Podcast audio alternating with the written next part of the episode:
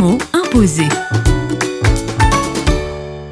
Avec Samuel Gruffaz, ambassadeur à Rocha, le mot imposé est aujourd'hui proximité. Le mot proximité, ça va nécessairement avec le mot commerce, commerce de proximité. C'est sûr que souvent, quand on parle d'écologie, on dit qu'on va faire du local, on va faire du commerce de proximité, des circuits courts, etc. Les gens sont, euh, en fait, sont fortement attirés par faire des choses qui sont proches d'eux, qui sont concrètes, qui sont palpables.